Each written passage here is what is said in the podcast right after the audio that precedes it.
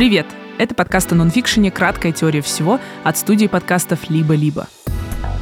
Меня зовут Лиза Каменская, я издаю литературный журнал «Незнание», выпускаю и редактирую подкасты и очень люблю читать. Я Саша Баженова-Сорокина.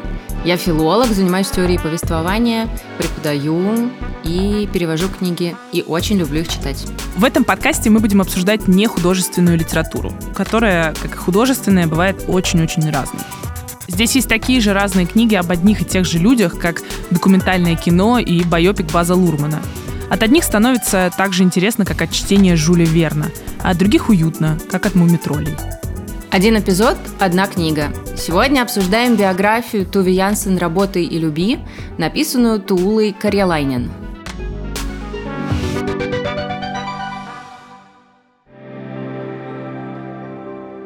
Туви Янсен «Работай и люби», автор Тула Карьялайнен.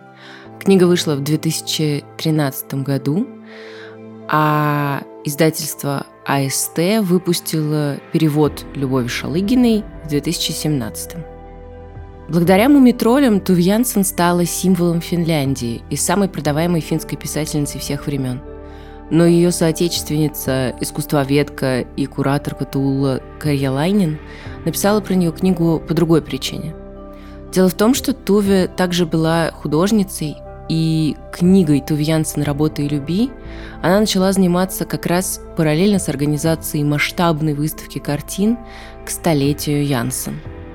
В книге собрано множество писем писательницы и художницы, а также фотографии и картины.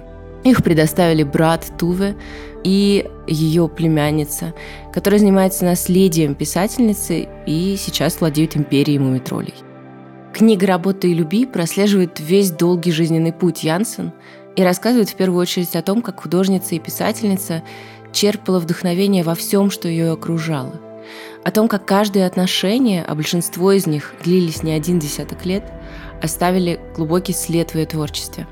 А мы сегодня говорим о том, как биографии могут помочь проживать тяжелые времена и как понять, какие из них читать стоит, а какие нет.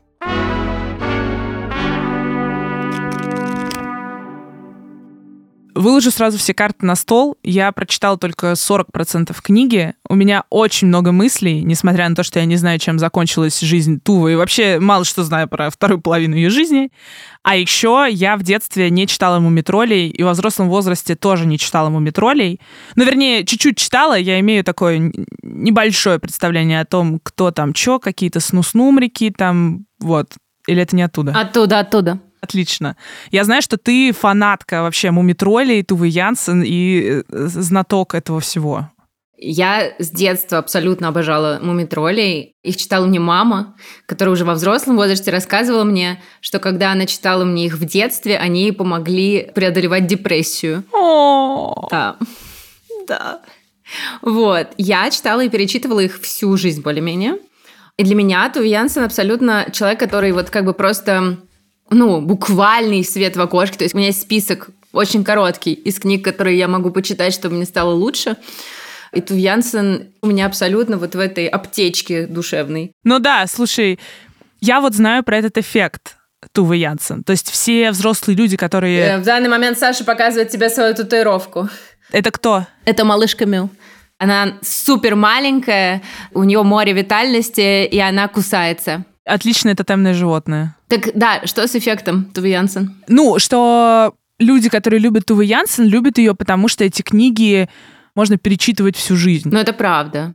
Ну, то есть, если очень коротко сказать, то вот именно книги о мумитролях, которыми не исчерпывается творчество Туви Янсен, это пастораль, которая показывает, как абсолютно разные существа с разными характерами могут находить общий язык, могут уживаться и могут весело проводить время. И... Подожди, а пастораль это идиллия? Да, да, пастораль это когда а, есть некое замкнутое, красивое природное пространство, и на этом пространстве люди особо ничего не делают, э, если только там не пьют, едят, любовью занимаются. Вот, в греческой традиции. И философствуют. Это как бы такое место, где ты можешь отвлечься от быта, от э, жизни, которая Мгм. бежит, течет, и тебя все время сбивает, и поговорить о главном, когда тебе спокойно. Слушай, ну почему э, стоит читать «Мумитролей» в целом понятно. Как бы мы ничего нового здесь э, не скажем. Но почему ты вообще, когда ты прочитала эту биографию, и почему ты ее выбрала, именно эту биографию и именно Тувы Янсен? Ну смотри, я прочитала биографию как раз-таки, будучи фанаткой Туви Янсен. Она э, вот только вышла на русском языке, я тут же побежала ее покупать. И я ее прочитала просто вот как в трансе, в захлеб. В общем, как типичный фанат это делает, потому что мне хотелось как можно больше узнать. Ладно, сейчас э, я скажу еще один э, кринжовый факт, что помимо того, что я не читала «Мумитролей», я еще мало знала о Туве Янсен. Только то, что она написала, собственно, «Мумитролей». Потом я как-то где-то прочитала, что вот она еще была художницей, я такая, да, кайф, но как бы все еще не супер интересно. А потом я узнала, что у нее были отношения с женщинами. И для меня это было довольно серьезным поводом прочитать биографию. Также, наверное, как, не знаю, какому-нибудь иллюстратору будет тоже интересно прочитать про Тувы, потому что вот она иллюстрировала. А у меня вот такая вот была причина прочитать, потому что она встречалась с женщинами. Да, она прожила 50 лет со своей любимой женщиной. А я, видишь, 40% прочитала, Саша. Ты зачем мне спойлеришь? Извини. Ну просто это не просто встречалась. Да. Как говорит моя девушка, мы не встречаемся, мы живем вместе. Короче, я вообще читаю биографии чаще всего людей именно по этому принципу. Но обычно еще они там, не знаю, пишут книги. Вот такие два. Значит, надо писать книги и быть не гетеросексуальным, тогда я прочитаю вашу биографию. Так что Илон Маск never, никогда. А... ну, то есть биография для меня способ увидеть как жили люди, которые в чем-то похожи на меня. Могу посмотреть а, как, какие-то 100-500 сериалов на Netflix, но это не то же самое. Мне интересно, как реальные люди с этим справлялись, что они об этом писали. Я поэтому люблю, вот как в этой книге, мне кажется, она классная, потому что там много вкраплений писем и дневников. Да. И классно, когда это вот э, человек, который оставил после себя какие-то авто... Э, ну... Эго-документы. Эго-документы, спасибо. Спасибо. Какие-то эго-документы, которые еще вставлены в биографию, и тогда совсем классно получается. И меня это очень поддерживает. Ну, слушай, и мне кажется, что это абсолютно естественно, потому что изначально э, так биографии устроены. Предтечь этого жанра – это сравнительные жизнеописания Плутарха и жития святых. И это действительно изначально э, вдохновляющие истории. Краткая теория, дорогие слушатели. которые могут стать э, примером для будущих поколений. И заодно это способ канонизации известного человека. В 20 веке биографии стали также популярными среди читателей, да, как способ узнать как можно больше о кумирах. Это были биографии голливудских звезд, знаменитых певцов, моделей, политиков. Их чтение – это способ стать ближе к объекту интереса. Какое-то время назад появился еще один поджанр биографии, да, это такие вдохновляющие, подстегивающие к действию биографии успешных людей, истории того, как люди всего добились. Они должны научить нас э, как... Поднять жопу со стула и начать зарабатывать миллионы. Да! Обычно там что-то такое на обложке да, написано. ты лузер или ты юзер. Это, если что, цитата из великого фильма «Потом и кровью анаболики». Короче, Тони Робинсон там, или Илон Маск э, в такой ситуации выступают вот прямо ролевыми моделями, которыми у Плутарха там был Александр Македонский. Но если античный идеал был абсолютно очевидно недостижим, да, то есть к нему можно было приближаться, но ты понимал, где ты, где Александр Македонский. То есть это тогда не было написано с целью, что вот ты можешь так же, да. ты читатель можешь так же. Именно так, да. То есть сегодняшний герой биографии, он как бы играет на чувствах читателя. И вот мне такие биографии и автобиографии кажутся очень опасными. Согласна. Я на них смотрю и думаю, ну неужели кто-то правда думает, что он сейчас это прочтет и тоже будет как Илон Маск? А так очень много кто думает.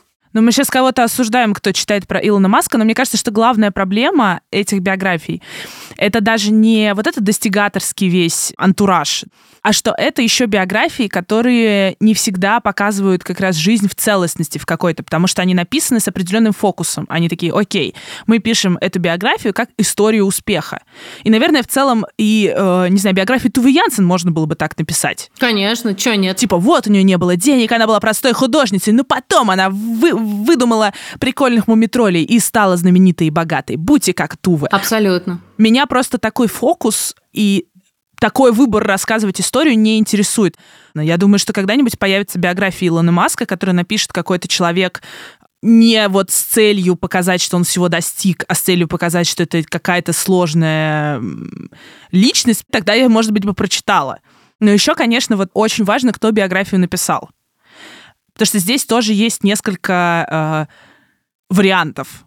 Есть биографии, которые написаны близкими людьми.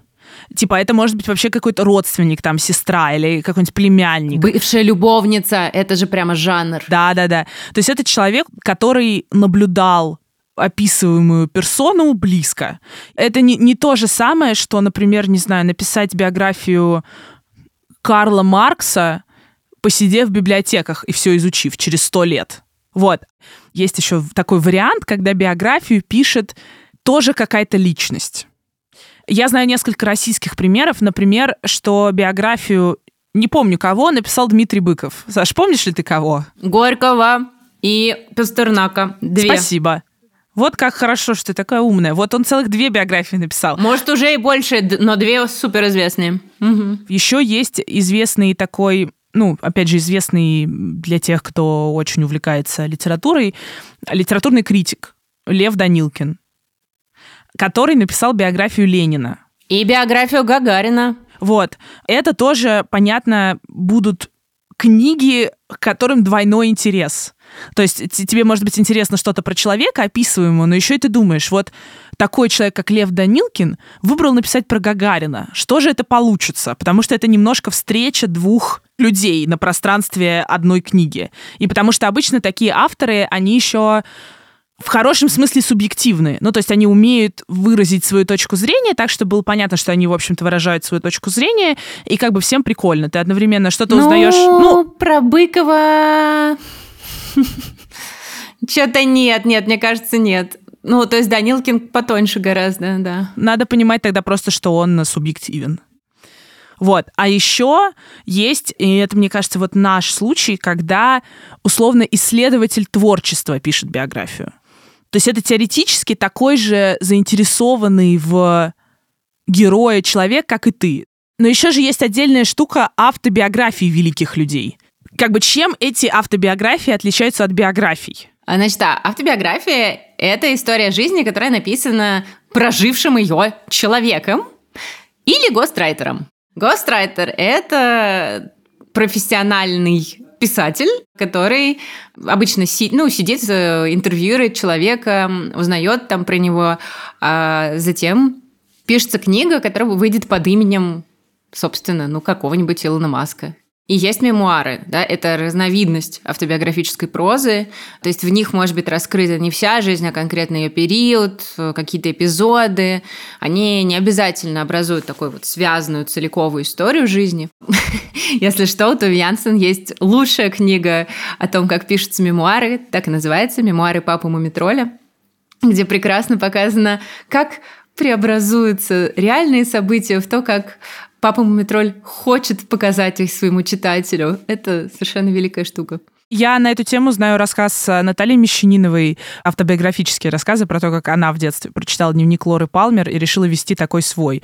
И начала там изображать свою страстную любовь с мальчиком. Мать прочитала, и потом, в общем, там целая была заваруха. Это, конечно, явно более мрачный текст, чем э, мемуары папы Мумитроля, а, но тем не менее, да. Но мы долго с тобой обсуждаем жанр вообще биографии, наши к нему отношения, какие биографии бывают. Но надо сказать про эту конкретную биографию немножко. Я, конечно, прочитала 40%, да, я просто напомню, а, чтобы, если что, вы мне не писали потом, типа, но там, потом, мне не... Я, да, 40%.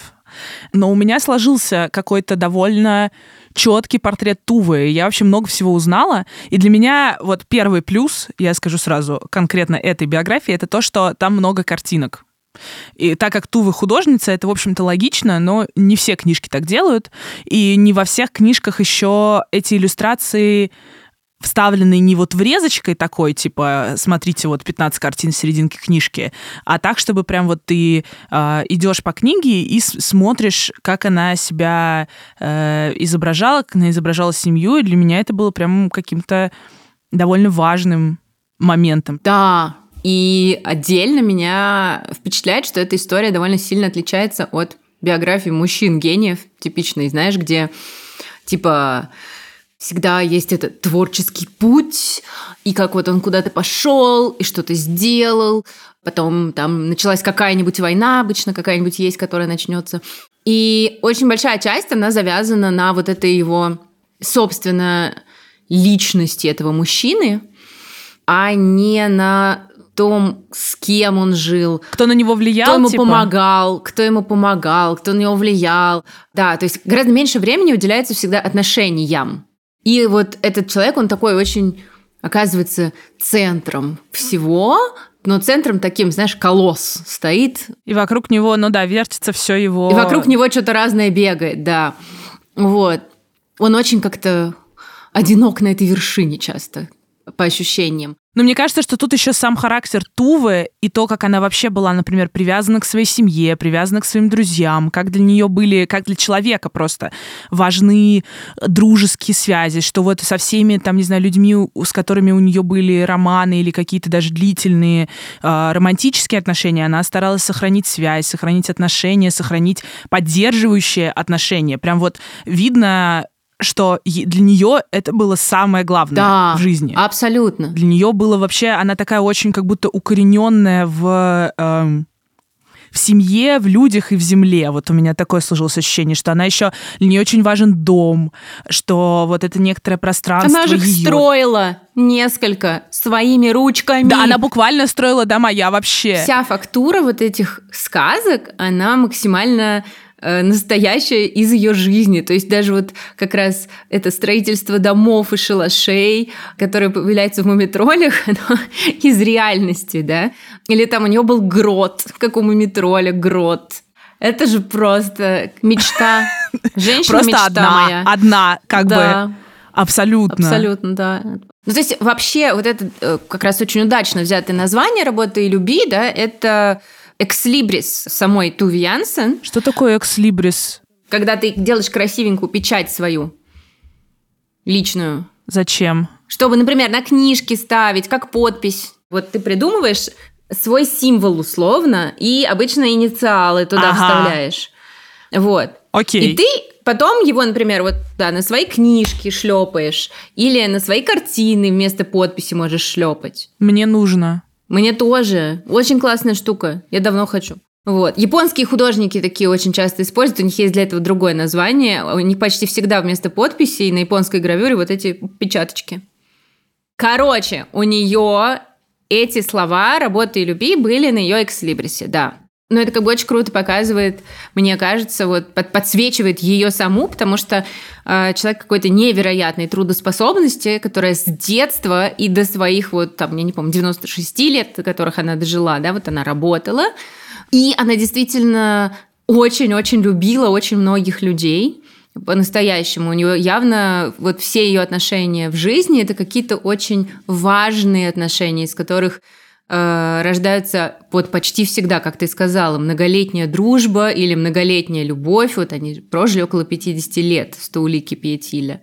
Это как бы вообще кому снилось? Кстати, еще мы не сказали одну вещь что она, значит, вот она рисует, пишет детские книги, в какой-то момент начинает писать взрослые книги. Она очень-очень много работает, э, пишет эти комиксы в течение нескольких лет ежедневно практически для того, чтобы иметь деньги. И вот она такая прекрасная, любит она танцевать, э, общаться с людьми, и при этом страдает депрессией. У нее периодически очень тяжелые депрессивные эпизоды тоже были.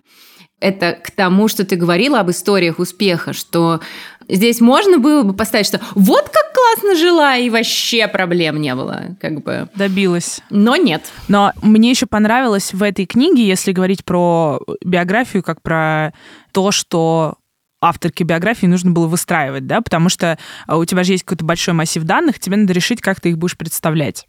И очень большое количество биографий, они идут, ну, линейно и разделены на какие-то вот нам с детства понятные, когда мы читаем биографии писателей, типа личная жизнь, mm-hmm. творчество, э, политическая обстановка, там, не знаю, семья, ну вот какие-то такие понятные блоки. В этой книге нет такого, что тебе сначала все-все рассказывают о детстве, а потом там, не знаю, все-все о творчестве. Там постоянно все переплетено. Uh, вот, и ты о каких-то героях ее жизни, ты узнаешь, что где-то этот человек промелькнул, а потом глава, что он какое-то время был для нее очень важен, а потом он снова появляется. То есть это, ну, мне понравилось, потому что это создает какой-то цельный образ жизни.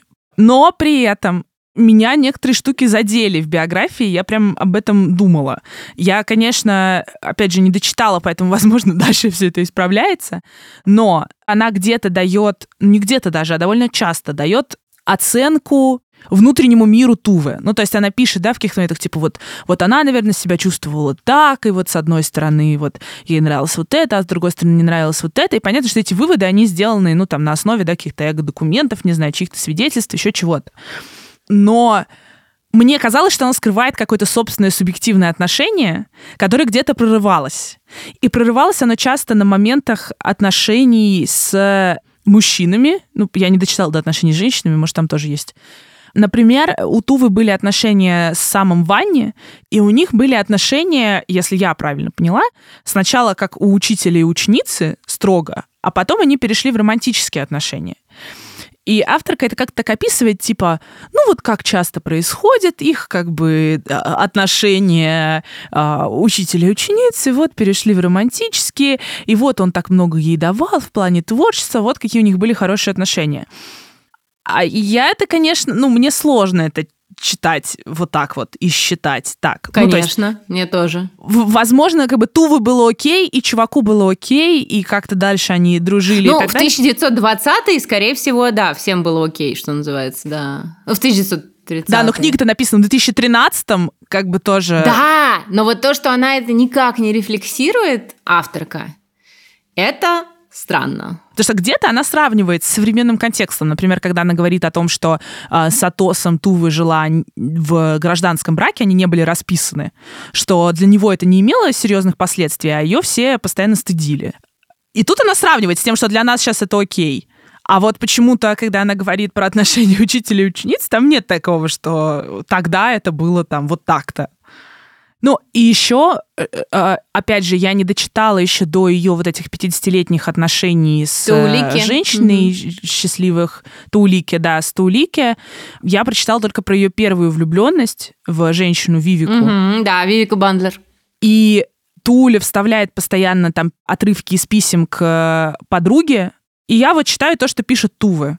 И Тувы пишет, типа, Вау, ты не представляешь, я влюбилась в женщину, но я так этим горжусь, мне так нравится, у меня просто весь мир э, э, в ярких красках, я просто в абсолютном как бы шоке, кайфе, мне вообще великолепно. Ну, то есть там прям письма абсолютный восторг. Ну, то есть у человека да. просто снесло крышу. Прям, ну, снесло. И при этом до этого там, да, ты читаешь главы про ее отношения с мужчинами, где она такая, ну вот он такой интеллектуальный, он такой, значит, интересный, ну вот он мне вообще не говорит, что он меня любит, и вот как-то постоянно ходит по другим женщинам, ну, или вот он приехал там с войны в отпуск, ну вот я думаю, ну вот его же могут убить, как бы, поэтому я не, не буду его ни за что ругать, э, я буду вот стараться просто все замалчивать. Ну, в общем, а Тула, авторка биографии, она как будто усиливает любовь Тувы к мужчинам и преуменьшает любовь к женщинам на этом. То есть для меня это так звучало, что она как-то пытается найти хорошее в том, что Тува говорила о мужчинах, типа, да, ну вот он ей там не признался в любви, но для Тувы это было так важно, это был такой важный творческий союз. Вот благодаря Атосу она начала писать про муми-тролли, ля-ля-ля. Я такая думаю, блин, у тебя перед глазами просто письмо, которое на тебя орет, как в Гарри Поттере вот этот вот присылали, письмо просто скример, который на тебя орет, типа, я люблю женщину. Вот, а ты такая, не, ну все-таки вот творческий союз с Атосом, он был все-таки важен, да, вот э, для Тувы такая интеллектуальная свобода, вот э, ла-ла-ла. Ну, то есть мне, короче, странно это читать. Не так давно же вышел э, фильм Тувы такой, как бы, по-моему, премии какие-то получил. И мне он... Документалка? Нет, э, художественный фильм Тувы. А, художественный, ага. Да. И там как раз ты не представляешь себе, насколько это еще и кринжовее оказывается вот, собственно, в байопике, потому что там как бы тоже вот Атос, такой интеллектуал, бла-бла-бла, а Вивика Бандлер становится просто абсолютно фам-фаталь, которая такая, да, ну да, она режиссерка театра, если что, как бы женщина э, просто стояла у истоков возрождения скандинавского театра большого, она кучу всего делала, она была мега крута, и она привела Туви Янсен в театр, и потом до сих пор ставится очень много пьес по мумитролям, которые изначально они делали вместе с Вивикой Бандлер. Вот. И фильм просто нам показывает, что не, ну она просто очень богатая женщина, у нее вот есть время типа играть в театр условно, и она все время со всеми спит и так заставляет страдать бедную Тувы. Я просто помню, что я когда первый раз это смотрела, у меня так просто я так зла была. И просто это опять к вопросу про то, как пишут биографии о мужчинах и женщинах, в том числе, а уж про не гетеро, да, что-то, все совсем еще усложняется. Мне кажется, что это прям вот заявлено неким образом Тулой Карелайнин, когда она говорит, вот цитирую, да, «После того, как у меня появилась возможность с головой погрузиться в мир Туви Янсен, я захотела рассмотреть ее творчество в контексте того общества и ближнего круга, в котором она вращалась». То есть это классно и интересно, мне нравится, но у меня часто ощущения были, когда я читала биографию, что вот это общество и круг, в котором она вращалась, иногда интересует авторку больше, чем сама Туве. Ну да, она, она как будто не фанатка Тувы, а хочется, чтобы биографию написала фанатка Тувы. И при этом еще вот появляется такая штука, что Карри Лайнен, она классно показывает, что вот из самых разных частей жизни Туви Янсен появляется искусство, то картины, то что-то еще. Но вот опять же, в биографиях мужчин ты всегда читаешь, как он там сидит, думает над этой своей героиней, вот как он, значит, пытается разобраться с этим сюжетным моментом, да? А здесь такое, значит, появление искусства из жизни примерно как в меме Стукнуло. про сову. Знаешь, как нарисовать сову? Там, типа, кружочек, а на следующей картинке сова. Идеальная дюреровская такая. Потому что, типа, подождите, но все таки а как она это делала? И вот этого мне тоже не хватило. Да просто она полтора года сидела, писала, и вот теперь автопортрет. Вот так вот она примерно пишет. Типа, еще там может быть такое, что вот автопортрет Тувы, дальше а, описание абзац, там, типа, на этом портрете изображена, ну, в смысле, какое-то описание картины, и дальше, типа, ну вот э, саму Ванне картина не понравилась, он ее раскритиковал. И, ну, то есть про то, почему Тувы, как она это писала, реально ничего нет. Но непонятно, может быть, просто не было об этом источников, хотя тоже... Ну, это вопрос, потому что есть, э, да, есть другая биография Тувы Янсен, которая, по-моему, немножко в смысле, есть вообще какое-то количество биографий Туви Янсен, просто на русский переведена одна. Вот. Но в других биографиях, мне кажется, немножко побольше уделяется времени вот созданию творчества, процессу. Да, несмотря на вот эти вот все мои претензии и то, что я читаю и думаю, ну, здесь неправильно написано. Я думаю по-другому. Это неправильный вывод. Меня это скорее раззадоривает. То есть мне хочется почитать дальше, чтобы понять, какие я выводы сделаю на основании вот тех источников, что там э, даны. И мне поэтому нравится, что там не только выводы Туля, она как бы приводит цитаты. Да, слушай, э, мне кажется, это классная мысль, потому что за что Туле Кареланин огромное спасибо, это за то, что она столько в текст напихала действительно слов самой Тувы, что она как бы вот сама она просвечивает через интерпретации, да, как бы она, ты, ты, ты все равно дальше можешь взять по максимуму того, что тебе хочется взять из этой биографии. Но надо сказать, что у меня есть вот этот сильный повод дочитать. Я хочу прочитать про ее длительные отношения с женщиной. У меня есть э, повод. Если вам вообще не интересно Тува и не интересно Мумитроли, то, может быть, эта биография э, не для вас. То есть мне не кажется, что чья-то биография может быть каким-то обязательным чтением, потому что это все-таки для интересующихся или для фанатов, это нормально. Но если, там, не знаю, вы в детстве читали «Мумитроли» и обожали, и как-то немножко оторвались от этого, а, и вам кажется, что детское чтение как-то сейчас это перечитывать не очень, то, в принципе, биография Тувы вам может дать частично те же ощущения, что чтение «Мумитроли» в детстве, мне кажется. Good point. Thank you.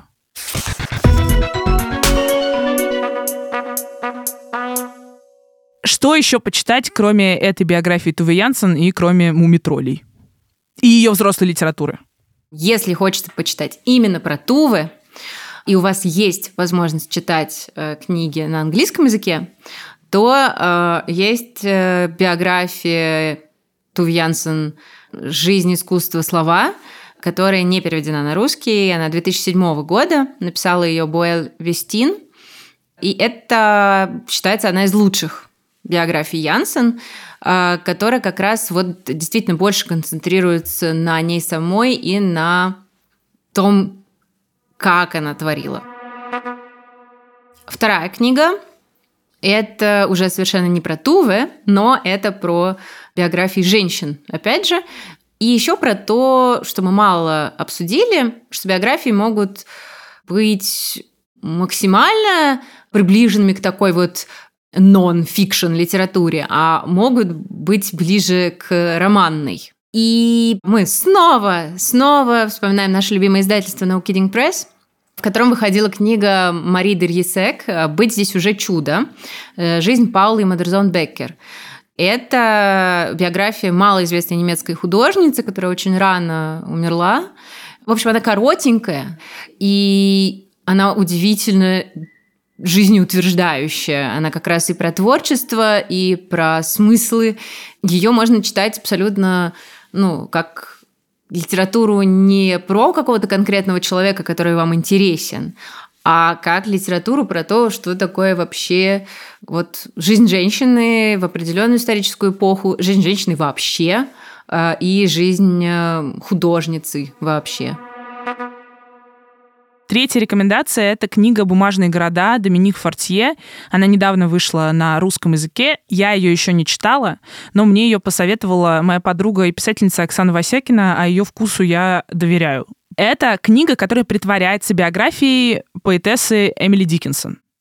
Но на самом деле это книга о том, как э, авторка Доминик Фортье пытается доехать до дома Эмили Диккенсон, и по ходу размышляет о дороге, о своем ощущении дома и, конечно, немножко об Эмили Диккенсон, но понятно, что это как бы книга э, настолько же о Доминик Фортье, насколько об Эмили Диккенсон. Вот, но если вам хочется почитать какой-то жанровый микс, то это хороший вариант.